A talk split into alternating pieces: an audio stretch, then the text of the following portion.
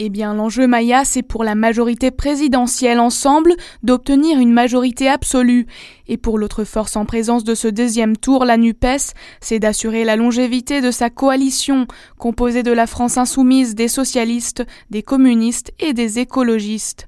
Johanna Roland, la maire de Nantes, y croit. Ça peut fonctionner à partir du moment où les choses sont claires, à partir du moment où on dit on est d'accord sur l'essentiel, où on assume aussi des divergences qui peuvent exister et qui demeurent, mais où on dit aux habitantes et aux habitants voilà le chemin. L'aspiration au rassemblement est très forte. Les Françaises et les Français ne veulent pas un pouvoir tout concentré, un pouvoir unique. Le politologue Arnaud Leclerc, lui, n'est pas convaincu. Je suis sceptique. Je crois qu'il existe des traditions intellectuelles très différentes à gauche. Il y a une tradition de gauche radicale, républicaine, un peu nationaliste, c'est ça qu'incarne Jean-Luc Mélenchon. Il y a une tradition écologique qui est très différente, une tradition communiste qui est autre chose. Il y a une tradition social-démocrate qui tend aujourd'hui à être très très mise en cause. C'est faux de penser que tout ça va être balayé d'un seul coup derrière un truc unique avec une pensée. Donc il y a peu de probabilité que l'OPA mené par Jean-Luc Mélenchon sur l'ensemble de la gauche et en particulier sur le PS soit quelque chose qui puisse être durable et structurant. Et il me semble qu'au lendemain du second tour, nous verrons des bouts de cette coalition s'effriter et repartir pour tenter de vivre leur vie ailleurs. Et il faut ajouter,